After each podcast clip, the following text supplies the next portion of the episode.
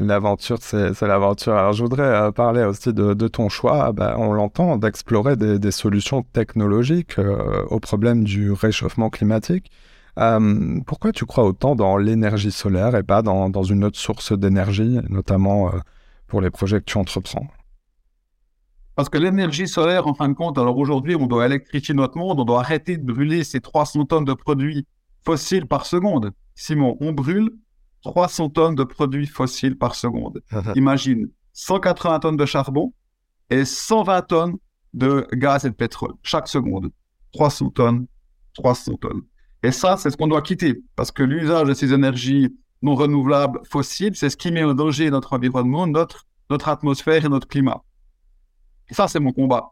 Il y a bien beaucoup d'autres combats sont bien sûr importants, mais mon combat, c'est celui-là.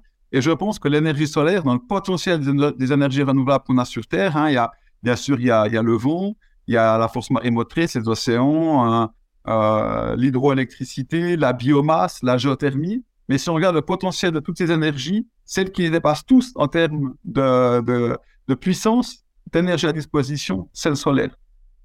C'est c'est en gros 600 terawatts de, puissance en continu, alors que toutes les autres, c'est 10, euh, à 12 pour la géothermie, 2 à 4 pour le vent.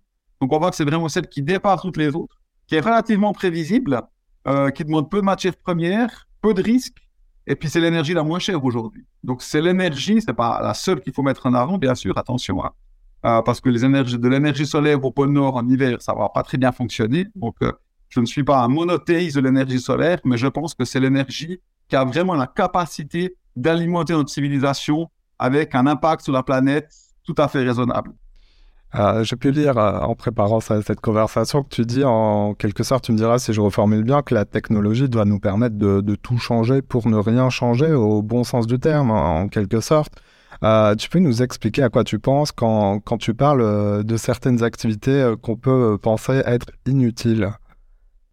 Alors, ce que je pense, c'est qu'on doit justement tout changer pour que rien ne change.